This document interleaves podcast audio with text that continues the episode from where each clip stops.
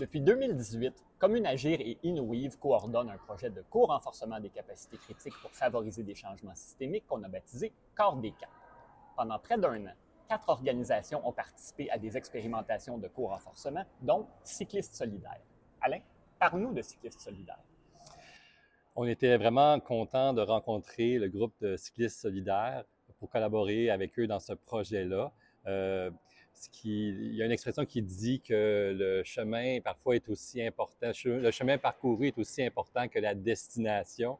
Euh, je trouve que ça, ça représente bien euh, Cyclistes solidaires. C'est une jeune organisation qui s'est mise sur pied dans le contexte de la pandémie. Il y avait vraiment un besoin criant des gens qui avaient plus accès à, la nourriture, qui étaient euh, en situation de, de, vulnérabilité. Et ils ont répondu en mettant sur pied ou mettant sur roue un projet, justement. Euh, euh, donc, recruter des gens de multiples provenances pour venir euh, aider à la livraison de nourriture, euh, pour, pour, sécuriser justement euh, leur situation. Donc, c'est une organisation qui est vraiment, est vraiment intéressante dans, ce qu'ils font, mais aussi dans comment ils le font. Euh, donc, une organisation vraiment qui, euh, travaille en collectif, euh, qui, euh, qui ont une autogestion, qui, euh, qui ont éliminé tout le rapport hiérarchique. C'est vraiment une organisation assez horizontale et ils ont fait évoluer leur système dans le cadre de, dans, le bout où nous, on a travaillé avec eux au niveau de leur processus décisionnel collectif ils ont aussi travaillé euh, une compensation financière parce qu'ils travaillent euh, euh, bénévolement, mais ils, ont introduit aussi une forme de compensation justement particulière que vous allez découvrir. Donc, on est bien content de pouvoir présenter une balado sur, sur Cycliste solidaire. Je m'entretiens avec Mathieu Couture, cofondateur et co-coordonnateur de soutien, et Mylène Arbour, co-coordonnatrice de soutien chez Cycliste solidaire.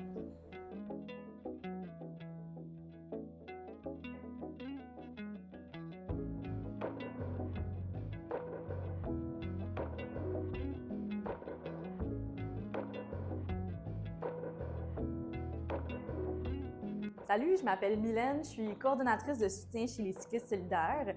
Euh, je m'occupe notamment de gestion de projets plus ponctuels et euh, j'appuie également les demandes de, financement des cyclistes Bonjour, je m'appelle Mathieu Couture, je suis coordonnateur chez les cyclistes solidaires. Je soutiens l'équipe qui fait des livraisons à vélo, notamment en termes de financement et d'achat d'équipement. Mylène, Mathieu, bonjour. Bonjour. bonjour. Tout d'abord, parlez-nous de votre organisation. Qu'est-ce que c'est Cyclistes solidaires? Cycliste solidaire, c'est né d'une initiative citoyenne euh, au tout début de la pandémie.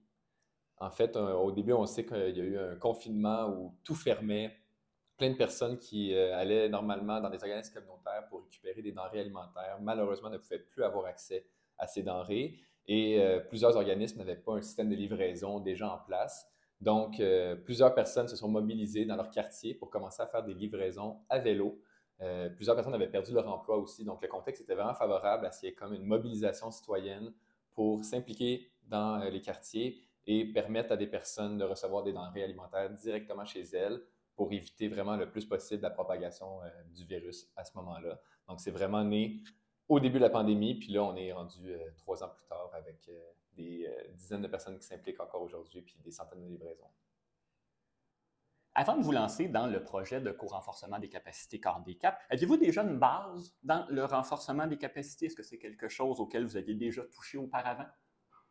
J'aurais le goût de dire que les cyclistes solidaires, euh, dès le départ, ont quand même voulu structurer vraiment de manière euh, plus formelle, j'aurais le goût de dire, des valeurs, une mission, une vision. Pas juste rester dans l'initiative euh, pure où on est juste à faire euh, quelques livraisons sans trop savoir vers où on s'en va. on voulait quand même avoir euh, une, certaine structure. Puis, ça permettait de mettre de l'avant certaines capacités qu'on voulait renforcer, comme l'apprentissage continu, l'autonomie, la coopération. Et en même temps, on n'avait pas nécessairement mis en place des choses très structurantes pour se renforcer dans ces capacités-là, mais vraiment juste de se dire qu'au moins, on avait un, socle commun. Oui, j'ajouterais, contre, on n'était pas nécessairement familier, familière à tout ce qui était les capacités de, de corps des cap, dans le sens que ça, ça a été vraiment un apprentissage en se lançant dans le projet. Mais c'est vrai que de par comment on fonctionnait, on était déjà un petit peu à l'aise peut-être à essayer de, de renforcer nous-mêmes les capacités de notre organisation. Qu'est-ce qui vous a donné envie de participer à ce projet de co-renforcement des capacités-là? Euh, ce qui nous a donné envie, ben, je dirais que euh, le sur papier, Corps des Caps, ça semblait vraiment être, être une initiative fantastique pour aller travailler au niveau de la. Se donner des moyens pour faire partie de la transition socio-écologique. fait que ça semblait vraiment être comme, OK, on va travailler sur nos capacités, puis on va des organisations qui vont avoir plus de moyens, euh, des meilleures compétences pour justement être des meilleurs acteurs dans ce milieu-là. Euh, puis, je pense que c'était toi, Mathieu, qui avait, eu le contact. Puis, euh, en décrivant le projet, là, on a fait comme OK, go, on embarque, je cherche des expérimentations pour embarquer. Puis, on trouvait que Cycliste solidaire, on, on, ça, on, rentrait bien là, dans les cases là, pour être admissible à l'ordre de projet-là. Puis, on dit OK, go, on l'essaie. Au départ, vous visiez trois cibles de changement systémique. Introduire des modalités de rémunération en fonction des intérêts et des disponibilités des personnes, développer une rémunération cohérente avec les valeurs de l'organisation plutôt qu'avec les valeurs traditionnelles du marché du travail et gérer collectivement un fonds qui peut être distribué selon des postes budgétaires définis. J'aimerais que vous nous contextualisiez tout ça pour qu'on puisse bien comprendre ce que vous cherchiez à accomplir. Oui, bien pour mettre ça en contexte, je pense qu'il faut aussi expliquer euh, quelle a été notre expérimentation comme telle. Euh, dans le fond, euh, tu me corrigeras Mathieu pour l'année, mais je crois que c'est en, quoi, en mars 2020 qu'on a reçu notre, euh, notre, notre, premier financement de la Ville de Montréal? En 2021. 2021, pardon. Oui, j'étais un petit peu, j'étais une année trop tôt. Mais c'est ça, on a reçu un premier grand financement de la Ville de Montréal. Puis, de ce financement-là qu'on avait reçu, il y avait des cases budgétaires pour des salaires. Mais à ce moment-là, toutes les personnes qui étaient impliquées dans les cyclistes solidaires étaient des bénévoles. Donc, on fonctionnait strictement par, euh, par bénévolat. C'était vraiment euh, les personnes qui voulaient s'impliquer, tout simplement. Euh, puis là, on s'est dit, ah, dans, un, dans une optique de pérennisation, ce serait intéressant de, de, rémunérer certaines tâches, d'amener des gens à pouvoir s'impliquer plus longtemps puis d'être rémunérés pour ça. Mais là, étant donné qu'on était comme 100% bénévole, ben là, on s'est dit ah, comment on introduit cette rémunération-là pour que ce soit en cohérence avec nos valeurs, comment on gère ce, ce fonds-là budgétaire? Euh, puis, euh, c'est ça que, quelle forme de rémunération on va aller, euh, on va aller donner à ces personnes-là? Est-ce qu'on veut avoir vraiment comme des, une formule un peu plus classique, là, ou est-ce qu'on a des employés ou des travailleurs? Tout ça? Fait que c'est à tout ça qu'on réfléchissait, puis on s'est dit, c'est un petit peu pour mettre en contexte justement les, les capacités que, que tu as énumérées. Là. Donc, je ne sais pas si ça répond bien à la question, mais ça ressemble à ça. J'ajouterais que, en effet, ça faisait un an qu'on était tous bénévoles, donc on se disait juste, est-ce que si on a de l'argent pour rémunérer des gens, on est en mesure de garder quand même une structure similaire à ce qu'on avait, plutôt qu'avoir une personne à temps plein rémunérée pour faire toutes les, euh, tâches administratives. Euh, on peut penser au conseil euh, d'administration, le lien avec les bailleurs de fonds, le recrutement des bénévoles. On voulait vraiment s'assurer que ça soit fidèle à ce qu'on avait déjà expérimenté depuis plus d'un an. Et quelle forme a pris le projet de co-renforcement des capacités corps des quatre pour cyclistes solidaires? Concrètement, euh, avec Mylène, on a beaucoup travaillé sur comment faire en sorte que la rémunération puisse à la fois permettre que les tâches soient réalisées et que les gens puissent faire un peu les tâches qu'ils souhaitent euh, selon le nombre d'heures souhaitées, donc, on, a commencé avec une première expérimentation où on disait aux personnes, on peut euh, rémunérer le nombre d'heures que vous allez faire pendant un mois euh, selon les tâches que vous voulez faire. Puis, après quelques mois, on va voir est-ce qu'on est, euh, en mesure de rémunérer toutes les personnes qui font des heures et qui souhaitent être rémunérées, ou bien il faut limiter parce qu'on n'a quand même pas un budget infini. Donc, avec le, projet, ça, nous a vraiment permis d'avoir des, rencontres où on parlait de du, du montant de la rémunération? Est-ce que c'était euh, tout le monde, c'est ça, qui, qui, était rémunéré, qui allait faire un nombre d'heures euh, plus élevé ou moins élevé? Est-ce qu'on voulait que ce soit un salarié ou une salariée ou plutôt du travail autonome? Puis, ça nous a permis de vraiment avoir des bonnes discussions à ce niveau-là, puis même d'avoir un moment où, pendant une fin de semaine, on a pris le temps de discuter de plein de sujets et euh, notamment de tout ce qui est lié à la rémunération. Donc, c'était vraiment des moments clés pour nous avec euh, Corps des Caps de vraiment juste s'assurer qu'on ait ces discussions-là plutôt que dire ben, c'est une chose parmi tant d'autres, puis euh, peut-être que pendant six mois, un an, on ne va pas vraiment en parler parce que ce n'est pas notre priorité. Notre priorité, c'est quand même de faire des livraisons à vélo avec les organismes communautaires. Donc, c'est vraiment une, conversation, j'aurais le goût dire, un peu en continu qu'on a réussi à avoir euh, en groupe pour euh, parler de, des différentes capacités qu'on voulait renforcer, puis euh, principalement, c'est ça, de la, rémunération comme telle. Il y avait un défi d'identifier le meilleur mode de prise de décision pour répondre aux besoins de votre organisation. Comment en êtes-vous arrivé à choisir la décision par consentement?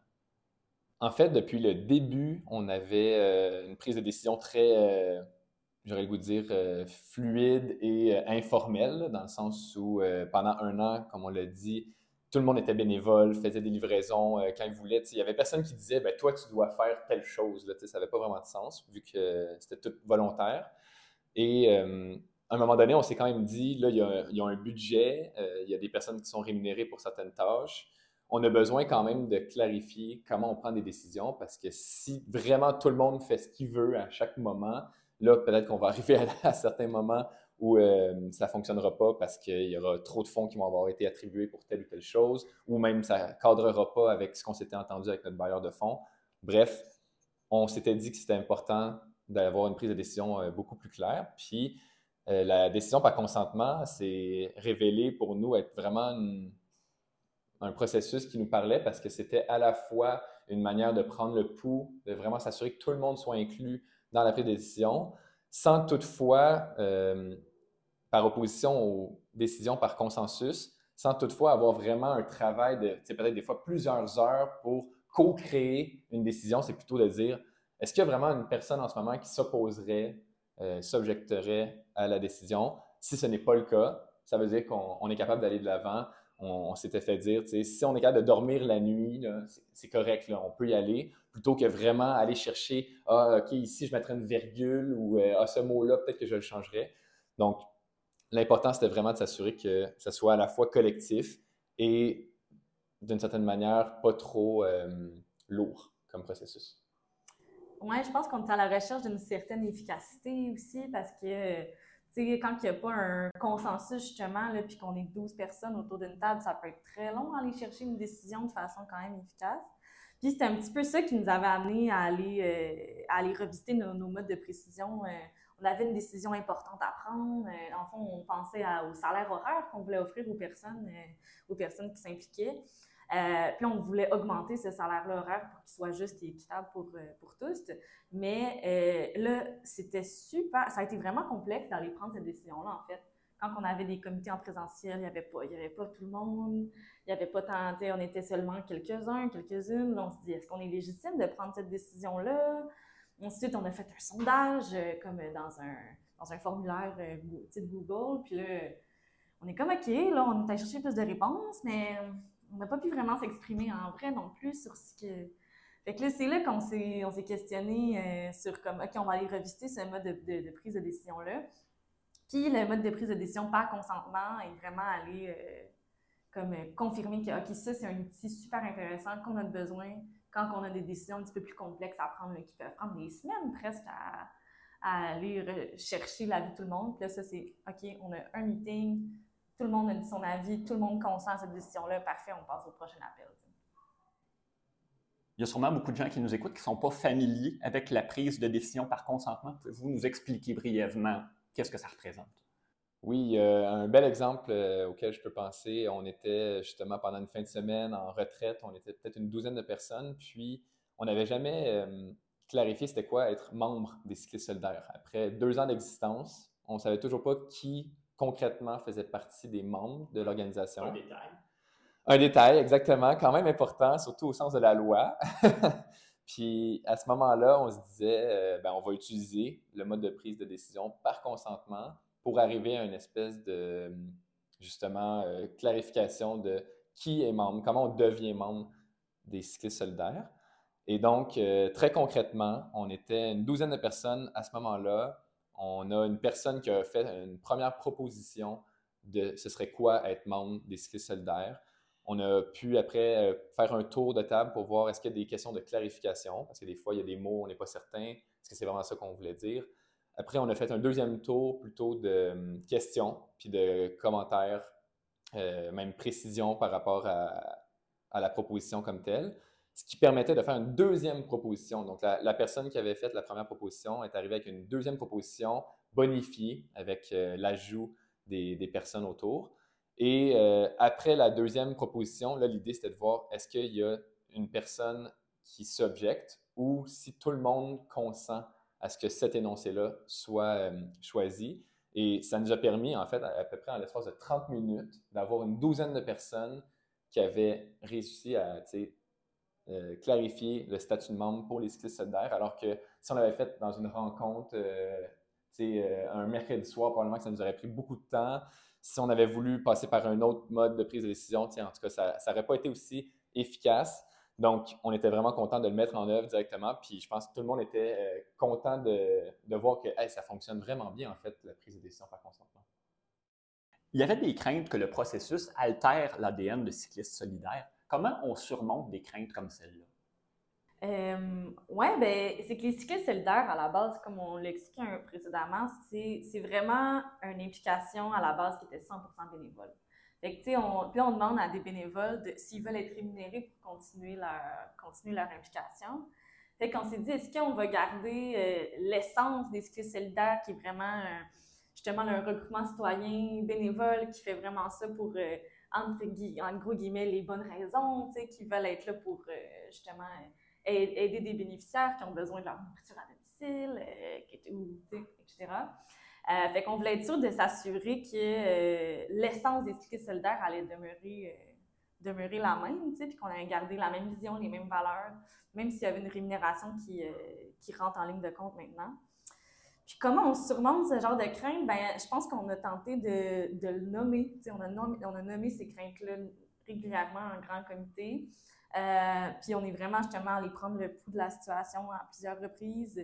Puis je pense que le mode de prise de décision par consentement va aussi répondre un petit peu à cette crainte-là parce que notre, ce qui était important pour nous, c'était de continuer à prendre des décisions collectives.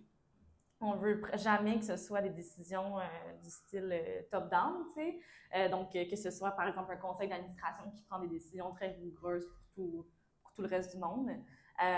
fait que je pense que ça, ça a été je pense que l'aspect collectif et horizontal de notre organisation a vraiment permis d'atténuer ces craintes-là avec le temps. Vous avez atteint votre objectif. Vous, vous êtes doté d'un système de compensation financière volontaire. Maintenant que vous le vivez, parlez-nous des forces et des défis de ce modèle-là. Euh, ben, les forces, d'abord, euh, je trouve qu'il y en a beaucoup, là, dans le sens que euh, ça permet à des personnes de recevoir une compensation financière d'une façon très, très, très flexible et qui n'a pas nécessairement un engagement très précis ou rigoureux, dans le sens que les, personnes peuvent continuer leur engagement euh, comme avant quand ils étaient, bénévoles, mais euh, peuvent demander une compensation financière pour les, les heures de coordination effectuées. Fait que ça amène, ça, une grande flexibilité aussi au niveau de la gestion, donc au niveau de comment on doit émettre la rémunération.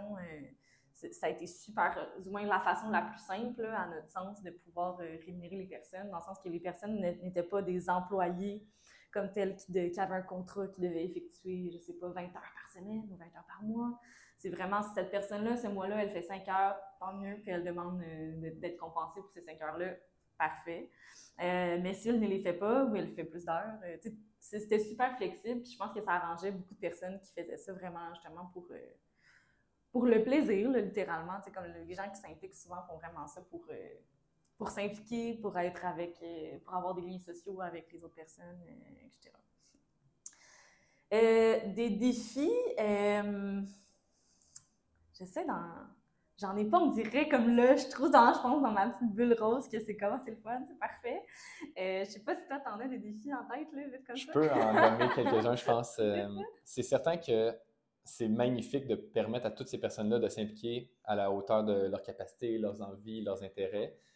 Le défi, je dirais, ou un des défis, c'est sûr, c'est le fait que les choses se fassent. En fait, il y a quand même justement un certain défi quand il y a des personnes qui occupent un poste vraiment important. Par exemple, si on veut recruter des bénévoles, on a besoin de publier des choses sur les réseaux sociaux. C'est tout ce qui est lié aux communications. Mais si pendant deux mois, la personne qui est aux communications, elle n'a pas le goût de s'impliquer parce qu'elle fait d'autres choses, ben là, c'est sûr que ça met un peu en péril notre organisation dans le sens où ben, si on n'a pas de bénévoles, on n'a pas de livraison. Puis si on n'a pas de livraison, on n'existe pas. Donc, il y a des défis, c'est sûr, parce qu'il y a toute cette coordination finalement qui est ultra agile, flexible et en même temps, on n'est pas habitué. D'habitude, c'est comme on s'attend, par exemple, à ce que Mylène fasse tant d'heures et qu'elle fasse telle chose. Alors que peut-être qu'il y a eu un imprévu qui s'est dépassé, puis elle ne peut pas faire ce qu'elle pensait faire.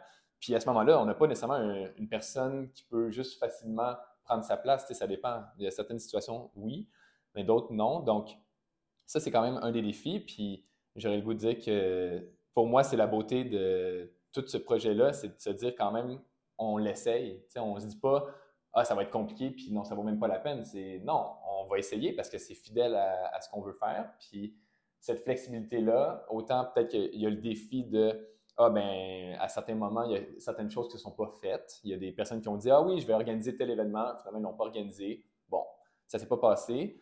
Mais ça, si on changeait puis on se disait, OK, là, on va vraiment engager des gens pour faire telle ou telle chose, ça enlève toute l'espèce de motivation intrinsèque de, hey, moi, j'ai le goût de le faire maintenant, cette affaire-là, ça me parle. Puis en plus, je peux être compensé. Mais l'idée, c'est pas, ah, je vais faire le plus d'heures possible pour faire le plus d'argent. C'est vraiment ce que je veux faire, ben c'est le fun parce qu'en plus, je peux recevoir une certaine rémunération. Oui, je trouve ça intéressant comment tu as placé cette phrase-là dans le sens que je pense qu'il y a personne qui se considérait euh, ou qui se considère employé des cyclistes solidaires, dans le sens que euh, certaines personnes vont recevoir une compensation financière pour les tâches effectuées, mais c'est pas comme euh, un, salaire là, ou un. Non, ça. On ne considère pas ça comme un travail classique. Il y a des personnes qui étaient aux études pendant, pendant, leur implication, puis ça leur a permis de, diminuer leurs heures de travail dans leur dans leur emploi plus, normal, classique, puis de s'impliquer plus avec les cyclistes solidaires. Euh, il y a des personnes qui n'ont pas demandé la rémunération pendant un bon moment, mais qui, à certaines passes plus financièrement difficiles, sont allées la demander. Fait que ça a été comme un peu aussi un, un appui financier solidaire là, envers les, personnes qui s'impliquent. Ce que vous avez fait entre directement dans l'optique de composer avec des rapports de pouvoir, qui est une des capacités critiques identifiées dans le cadre du projet, vous avez trouvé une formule de rémunération et vous avez fait tout ça en demeurant une organisation horizontale. Vous avez évité de tomber dans les pièges de la hiérarchisation. Souhaitez-vous voir votre modèle rayonner, essaimer ailleurs? Pour avoir euh, étudié dans une école de gestion pendant plusieurs années, tout ce qui est lié euh, à justement la gestion horizontale, la hiérarchie, pour moi, c'était vraiment essentiel que un regroupement citoyen puisse au moins éviter de tomber dans les espèces de dynamiques justement de pouvoir où finalement il y a des personnes qui décident ce que les bénévoles doivent faire ou des choses comme ça. Donc, pour moi, c'est sûr que je trouve que c'est inspirant comme modèle parce que si on prend l'extrême de, par exemple, une banque où il y a des milliards d'actifs, peut-être que là, la gestion horizontale, c'est un peu plus complexe. il y a beaucoup d'employés puis tout ça il y a plein d'organisations où peut-être il y a 5 employés, 10 employés ou 20 employés. Puis je pense qu'à ce niveau-là, ça pourrait être vraiment inspirant parce que nous, on a réussi quand même pendant trois ans à être euh, à certains moments une dizaine de personnes, quinzaine de personnes, avec des bénévoles à chaque semaine qui font des livraisons, des personnes qui s'impliquent ponctuellement. Donc, tu sais, on n'était pas non plus juste 3-4 à être horizontal. Ça, c'est vraiment simple, 3-4, mais quand même avec une diversité de personnes qui sont soit à la retraite, justement aux études, travaillent temps plein. Et on a quand même réussi à, prendre plein de décisions euh, qui nous permettent d'avancer, en fait, euh, dans notre euh, mission. Donc, c'est sûr que pour moi, ça me semble être quand même une source d'inspiration pour au moins se dire que on peut l'essayer, puis on verra pendant comment on s'ajuste. Mais ça serait dommage de tout de suite dire Ah, la gestion horizontale, on, ne prendra pas. La prise de décision par consentement, ça va être long. Si on veut que tout le monde euh, y mette son grain de sel, on n'y arrivera pas. Puis là, si quelqu'un ne veut pas faire euh, quelque chose, mais que ça doit être fait, comment on fait? comme nous, on a quand même certains éléments, je pense, qui peuvent euh, être au moins, c'est ça, inspirant ou pourrait être répliqué dans certains contextes. Ceci dit, il y a des questions qui se posent sur la viabilité à long terme de votre modèle, comme vous passez un peu entre les mailles du filet subventionnaire. Comment vivez-vous cette situation? Comment envisagez-vous l'avenir? Ça, c'est la question de l'heure. Parce que, euh, justement, euh, ça fait quelques jours que notre financement de la Ville de Montréal est terminé. Donc, en ce moment, là, au mois d'avril, en principe, euh, on ne peut plus rémunérer, on ne peut plus offrir de compensation financière aux personnes qui s'impliquent. on a appliqué à d'autres subventions, mais c'est un petit peu le nerf de la guerre en ce moment parce que, étant donné qu'on n'est pas un organisme de charité. Par exemple, on n'est pas enregistré comme un organisme de charité, on est enregistré comme un OBNL, par exemple, et ça, ça nous a ouvert des portes. Euh, mais on n'a pas d'employés à temps plein, euh, on n'a pas euh, d'employés tout court, en guillemets. Donc, ça a été dur d'aller chercher comme... on ne rentre, pas dans beaucoup de, de, types de subventions qui sont souvent pour justement payer des employés à temps plein. Donc, c'est souvent des, des, subventions salariales. Puis, ou sinon, ça va vraiment être pour des organismes de charité enregistrés. Fait que là, on, cherche vraiment des financements pour la mission, mais ça, c'est comme partout dans le communautaire. Il n'y en a pas beaucoup des financements pour la mission. Puis, étant donné qu'on est quand même un très petit, une très petite organisation encore à ce jour, ben c'est difficile d'aller faire notre nom, euh, puis d'aller euh, d'aller trouver une subvention qui, qui, nous convient vraiment, puis qu'on va l'avoir, qu'on a beau appliquer, mais après ça, il faut, faut obtenir cette subvention-là. Euh, fait qu'on est en, on est en attente de, certains, de certaines demandes actuellement, mais euh, heureusement, par contre, que quand on a pris le pouls de la situation avec les personnes qui s'impliquent, la très, très, très grande majorité des personnes qui s'impliquent ont dit que ce n'est pas le salaire qui les retenait nécessairement. Donc, ils vont continuer à s'impliquer à plus long terme, là, même s'il n'y a pas de, compensation financière. C'est sûr qu'il y a certaines personnes qui ne pourront pas s'impliquer autant, mais tout le monde veut continuer à être là. Fait ça, ça veut dire que, on a notre, euh, je sais pas comment dire, notre ADN ou euh, les liens sociaux qui nous, qui nous lient sont tellement forts que les gens veulent quand même rester s'impliquer. Fait que ça, c'est positif. J'ajouterais à ça que euh, tout ce qui est lié au financement de notre organisme, depuis deux ans, on n'avait aucun enjeu parce qu'on avait un bon financement d'une subvention euh, dans le cadre d'un appel à projet qu'on avait soumis notre euh, initiative il y a un peu plus de deux ans. Puis là, on a créé un comité financement pour cette raison-là. Donc, comment on envisage l'avenir, c'est aussi de toujours être euh, à l'affût de ce qui se passe, de comprendre c'est quoi nos besoins, puis de monter soit des, comités justement, ou vraiment comme s'assurer qu'il y a un effort un peu plus soutenu qui soit fait sur telle ou telle thématique, ce qui nous permet vraiment d'être toujours très euh, flexible et je pense que c'est une de nos forces en fait de comme réussir à, à se dire ben en ce moment c'est ça notre besoin. Pendant trois mois on va faire ça peut-être dans six mois ça va être différent. C'est sûr que c'est pas tout le monde qui est à l'aise non plus là-dedans. Je pense que c'est peut-être des choses euh, dans lesquelles certaines personnes qui aiment avoir une certaine stabilité puis de se faire dire un peu quoi faire ça va moins correspondre euh, à ce profil de personnes là mais pour nous c'est vraiment une belle manière de faire en sorte qu'on on reste toujours, euh, je pense, focalisé sur c'est quoi notre mission, comment on veut la remplir, cette mission-là. Puis si c'est quelque chose qui, met en péril notre organisation que d'être toujours, euh, on va dire, horizontal, flexible et tout, c'est peut-être aussi comme ça que ça, ça, va faire en sorte que ça va terminer à un moment donné. C'est pas on veut absolument exister pour exister, c'est plutôt tant que les gens qui vont vouloir s'impliquer s'impliquent, tant mieux. Puis si à un moment donné, euh, il y a des personnes qui cessent de s'impliquer, ben, dans certains quartiers, par exemple, il y a des personnes qui ont arrêté de s'impliquer, mais on ne fait plus de livraison dans ces quartiers-là. Au lieu de se dire, ah, il faut absolument faire des livraisons, donc là, il faut trouver du financement pour payer quelqu'un qui le ferait parce que là, les personnes qui sont impliquées en ce moment ne, veulent pas le faire parce qu'ils n'habitent pas nécessairement dans ce quartier. Fait qu'on est quand même très, euh, j'aurais vous dire, en tout cas, humble dans. C'est correct aussi si ça change, puis si euh, à un moment donné, ça n'existe plus ou ça n'existe plus en tout cas dans certains quartiers ou comme ça l'est en ce moment. Le fait que vous saviez dès le départ du projet de co-renforcement des capacités ce que vous cherchiez à accomplir, ça a été une force dans le déroulement de l'opération.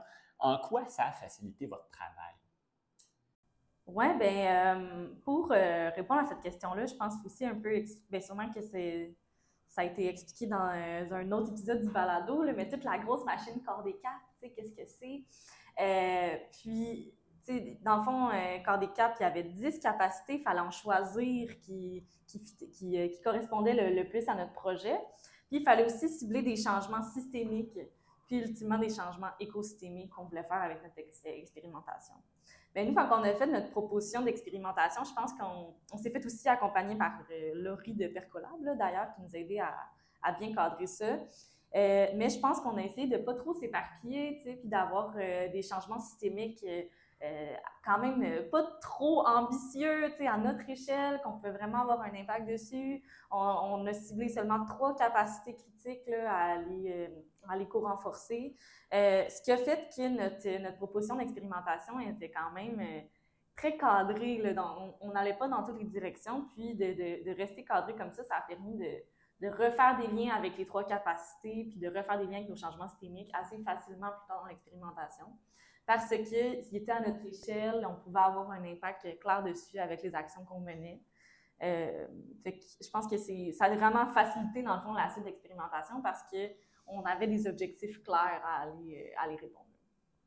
Oui, puis je, je, ferais, juste compléter en disant que pour nous, c'était vraiment le fait qu'on venait de recevoir de l'argent puis qu'on voulait compenser des gens pour euh, l'accomplissement de certaines tâches. Donc, tu sais, c'était très clair, on savait exactement où on s'en allait si Corps des Cap avait eu lieu un an avant, probablement qu'on n'aurait pas appliqué. Ça avait été un an plus tard. Je ne suis pas certain non plus. C'est comme si le timing était vraiment bon parce qu'on avait des sous, on voulait les dépenser, ces sous-là. Et là, Corps des Cap arrivait avec une espèce de proposition où ben, on va pouvoir vous accompagner puis vous financer dans votre expérimentation.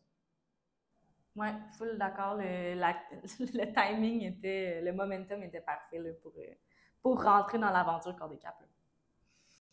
Il y a eu d'autres éléments facilitant, notamment l'accompagnement que vous avez reçu, Mylène, je le mentionnais tout à l'heure, les formations, les outils de Percolab aussi. Euh, pouvez-vous nous décrire en quelques phrases ce que c'était et de quelle manière ça vous a aidé?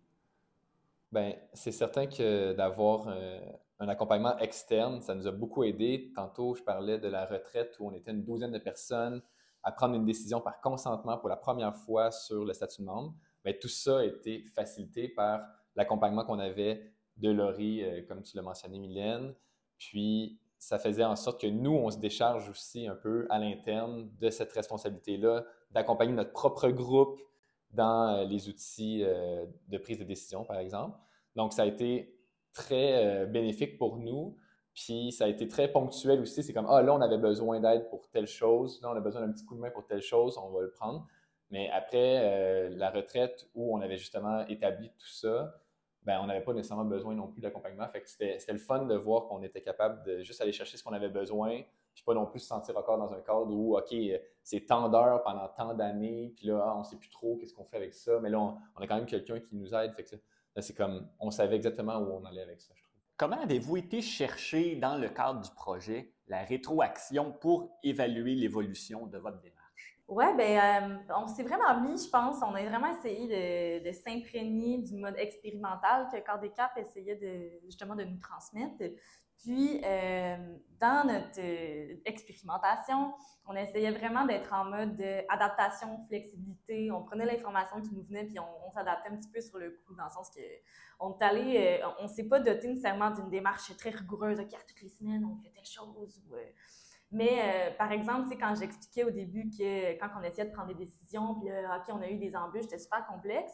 on a fait comme ah, OK, ça, c'est de l'information super intéressante pour qu'on s'ajuste. C'est la rétroaction qu'on avait besoin pour qu'on aille chercher des formations en prise de décision, puis qu'on s'est doté de, justement de, de, meilleures compétences, de meilleures capacités en prise de décision. Euh, fait qu'on est vraiment, euh, je dirais, comme essayer de, pêcher toute l'information qui venait à nous, euh, mais pas nécessairement, euh, c'est ça, c'était juste organique, c'était juste fluide la façon que l'information nous venait. Euh, par contre, à la fin, pour aller chercher toute la rétroaction comme qu'on voulait pour clore le projet, on est allé faire des, entretiens individuels avec, avec une douzaine de personnes du comité de coordination.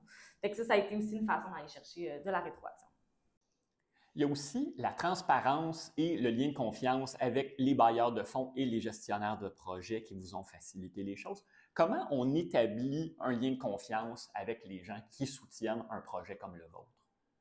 Dans notre cas, vu qu'on avait une initiative toute jeune, qu'au début, on a fait des livraisons en fait pendant plusieurs mois où on n'avait même pas un statut juridique, hein, toutes les personnes s'impliquaient tout simplement dans, dans, leur quartier en faisant des livraisons à vélo.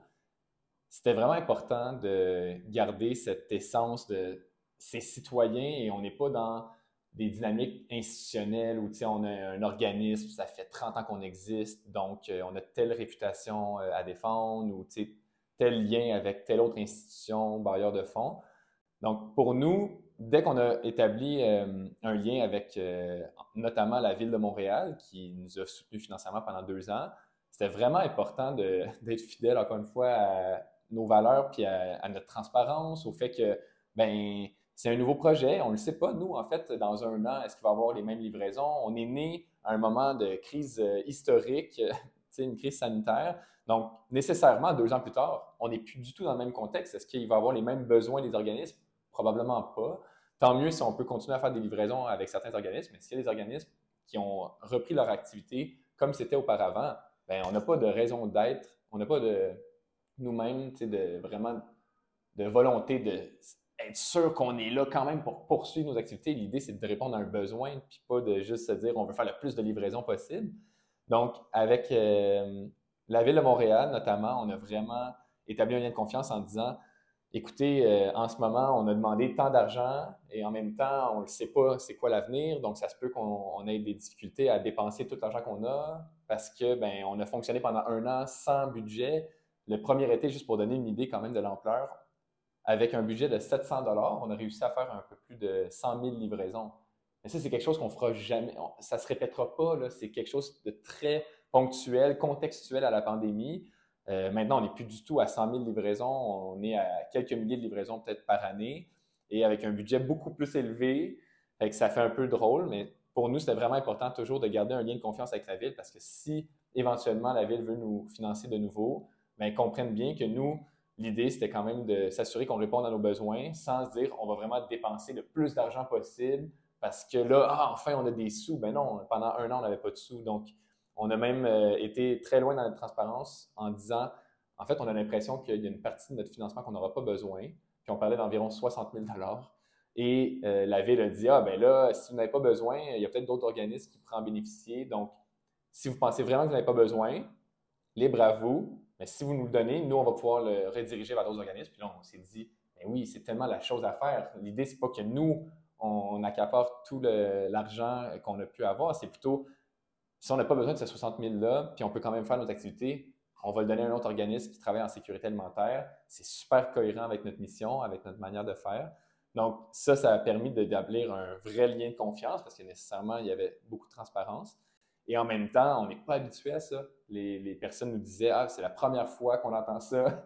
Un organisme va normalement s'arranger pour dépenser tout l'argent qu'elle reçoit. Donc, je pense qu'on a réussi à innover encore une fois quand même un peu dans notre manière d'être avec les, autres, euh, que ce soit des bailleurs de fonds ou euh, les gestionnaires de projets comme euh, Corps.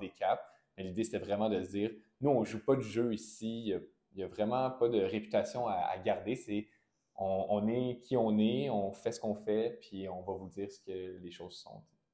Selon les rapports que j'ai lus, vous avez pu constater la force et la plus-value de l'intelligence collective et la mutualisation des expertises ressources. Pourriez-vous nous décortiquer un peu ce que ça veut dire? Je pense qu'il y a beaucoup de gens qui nous écoutent qui vont avoir besoin de quelques explications.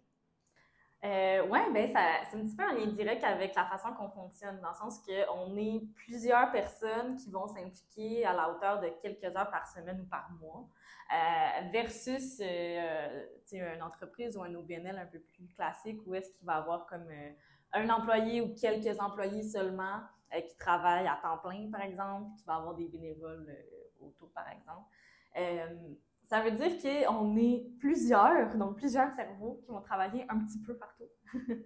Euh, donc, on met vraiment, c'est ça, à profit l'intelligence de tout le monde. tout le monde fait euh, ce dans quoi il est bon, ce dans quoi il a des capacités, des intérêts. Et euh, ça permet justement d'avoir une intelligence collective pour, pour que ça fonctionne bien et que ce soit fluide. Et tout ça avec quand même peu de ressources, dans le sens que si tout le monde a une expertise spécifique, on met ça en commun, puis qu'en tout, on a fait une vingtaine d'heures dans la semaine, c'est merveilleux, versus une personne à temps plein qui, euh, qui oui, a peut-être des compétences euh, spécifiques, mais jamais autant que 10 cerveaux euh, combinés. donc, on trouve que notre façon de fonctionner va vraiment, va vraiment mettre à profit justement l'intelligence de chacun, puis maximiser les ressources qu'on va injecter dans le projet, finalement. Je suis vraiment d'accord. Je pense que ça, c'est un autre élément qui pourrait être inspirant pour les organisations, c'est de se dire chaque personne peut contribuer pour plein de choses différentes. Puis l'idée, c'est juste de les inclure, de les inviter. Donc, si par exemple, euh, une personne veut contribuer sur le comité financement et n'a pas d'expérience, elle est bienvenue. Si elle a de l'expérience, tant mieux. Mais si elle veut juste apprendre, c'est correct aussi.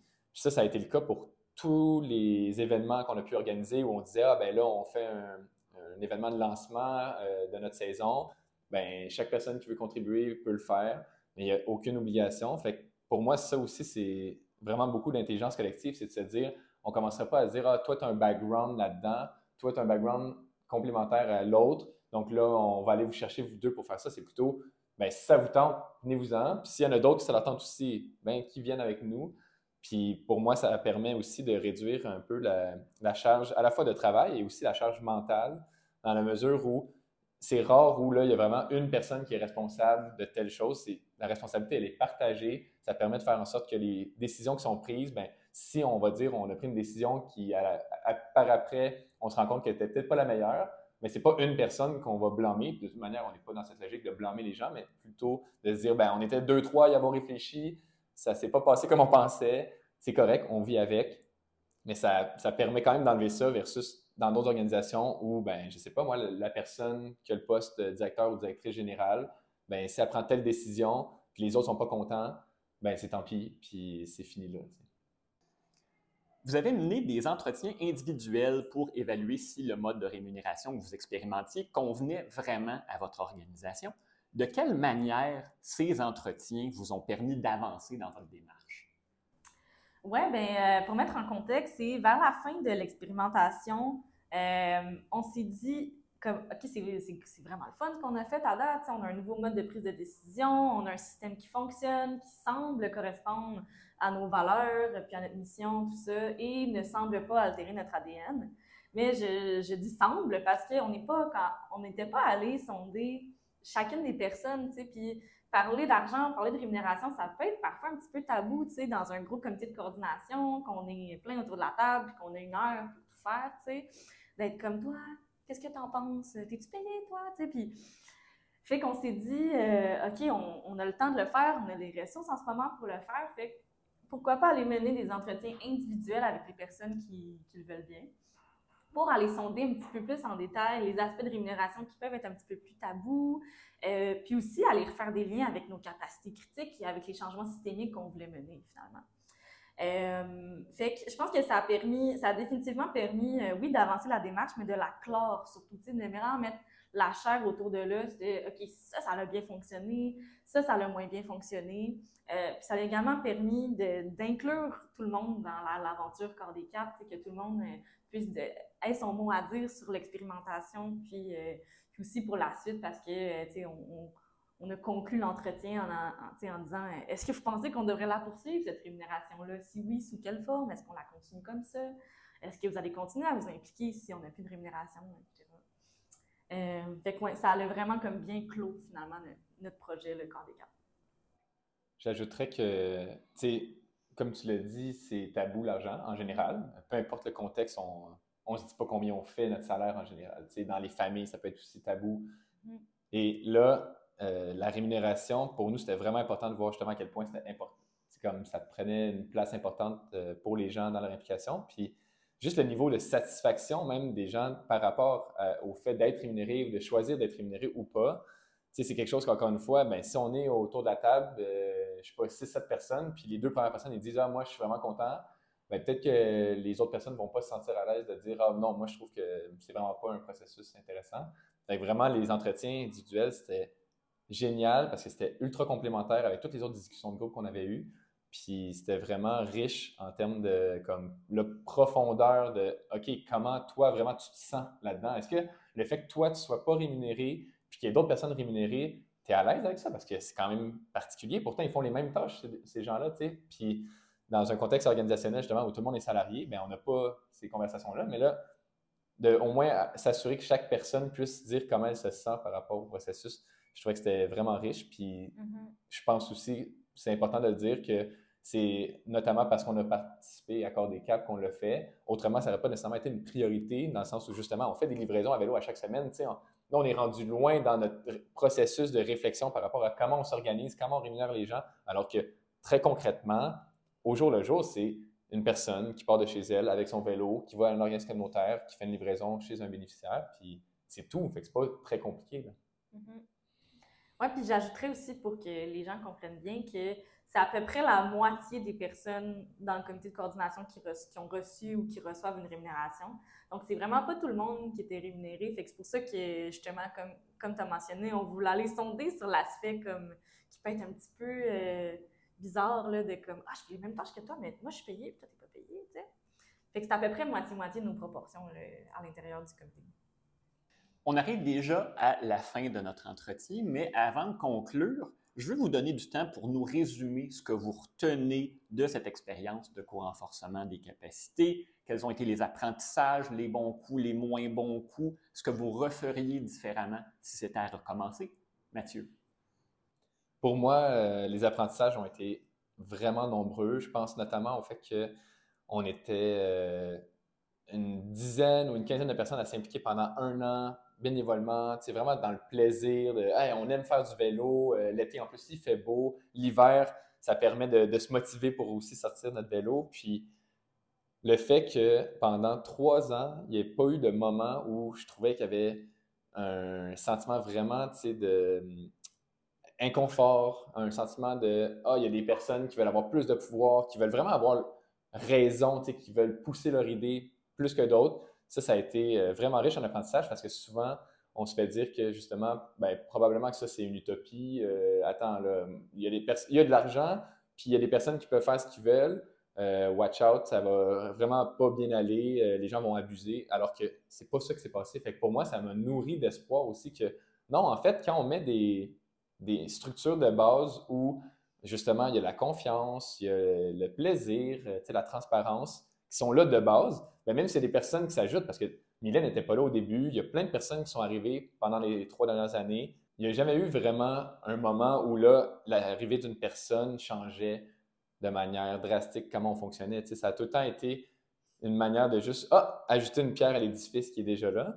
Puis euh, pour quand même dire qu'est-ce que j'aurais pu faire euh, différemment, peut-être si c'était à recommencer, c'est de commencer un peu plus tôt à réfléchir comment on pouvait compenser les gens parce que pendant deux ans, on avait du financement, puis ça a pris six mois. Donc, les premiers six mois, on n'a pas compensé personne parce qu'on réfléchissait à ça. On se disait, ben là, euh, les gens, ils continuent à le faire bénévolement. On a de l'argent, qu'est-ce qu'on fait? Fait qu'on a quand même perdu un, bon moment là où, euh, si on avait été un peu plus euh, proactif, mettons, dans notre réflexion, on aurait pu tout de suite commencer, peut-être en faisant notre demande de financement, OK, mais comment concrètement on va faire en sorte que les gens soient rémunérés? Parce qu'on ne voulait pas justement tomber dans le modèle où on va avoir une personne à temps plein qui fait euh, plein de tâches. Fait que ça, c'est sûr que c'est quelque chose, au moins que je garde pour mes prochaines euh, implications aussi, peut-être dans d'autres projets.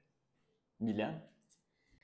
Euh, ben, les apprentissages ont également été nombreux pour moi. Là. Ben, Là, je parle en mon nom vraiment personnel, mais je pense que j'ai beaucoup appris sur justement les, capacités. J'ai trouvé ça super intéressant, euh, le côté des 10 capacités à renforcer pour justement devenir une, organisation euh, collective qui est plus compétente, euh, qui, pour avoir plus de capacités pour naviguer dans le monde de la, transition socio-écologique. c'est sûr qu'on a eu de, de, nombreux apprentissages aussi au niveau de notre organisation, donc que notre modèle de rémunération, il fonctionne.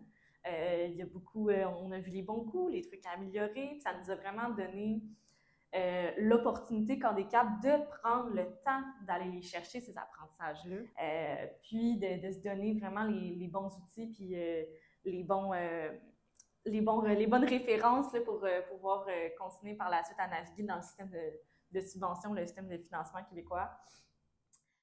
Euh, les bons coups de notre expérimentation, je pense vraiment que ça tourne autour de comment on l'a cadré au début, euh, le fait justement qu'on avait, c'est une bonne proposition d'expérimentation qui était, euh, qui était assez précise, qui, nous a permis de, d'avoir des objectifs qui étaient très clairs, comme on a mentionné un petit peu plus tôt dans, dans l'entretien. puis, les moins bons coups, c'est là que je ah, c'est dur, là d'aller chercher les, les, les, moins bons coups. Là. Euh, mais euh, ça aurait peut-être pu être intéressant justement d'avoir une structure d'évaluation un petit peu plus rigoureuse euh, pour aller chercher plus dans méthodologiquement dans, dans, dans, une chronologie peut-être plus précise. Peut-être de faire des entretiens au début aussi, à la fin, pour avoir comme un, une certaine chronologie du avant-après. Euh, mais sinon, je pense que dans les circonstances, on s'est quand même bien débrouillé. mais euh, je sais pas, toi, si t'en avais-tu mentionné des mauvais coups? On est comme euh, à recasser si t'as recommencé, qu'est-ce qu'on ferait différemment? Je sais pas. Ben, des mauvais coups, on n'en a jamais fait. Mauvais coups,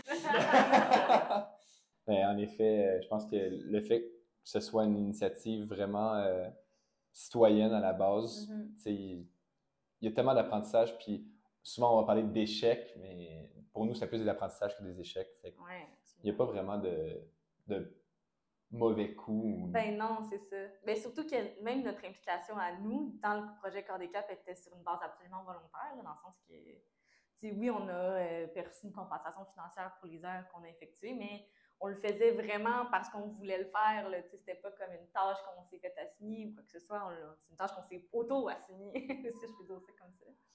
Fait que ça a permis de rendre ça euh, agréable, fluide, convivial, euh, puis on le faisait vraiment par intérêt finalement. voilà. Mylène Arbault, Mathieu Couture de Cyclistes Solidaires, merci beaucoup, ça a été fort intéressant. Merci. Merci. Discapacité pour changer le monde. Épisode 2. Cyclistes solidaires, la création de nouveaux modèles de rémunération. Intervenantes et intervenants Mylène Arbour et Mathieu Couture, avec la participation spéciale d'Alain Meunier. Animation et recherche, Marcel Dugas. Captation, montage et édition, Pierre Lefort, plcm.c. Enregistré au Crew Café à Montréal. Idéation, conception et coordination, Élise Lagacé. Graphisme, Antonine Lucie, idée exclamation. Remerciements à Alain Meunier, Alexia Bérard-Lagunaise, Judith Godet, Nathalie Chapdelaine et Catherine Chouinard.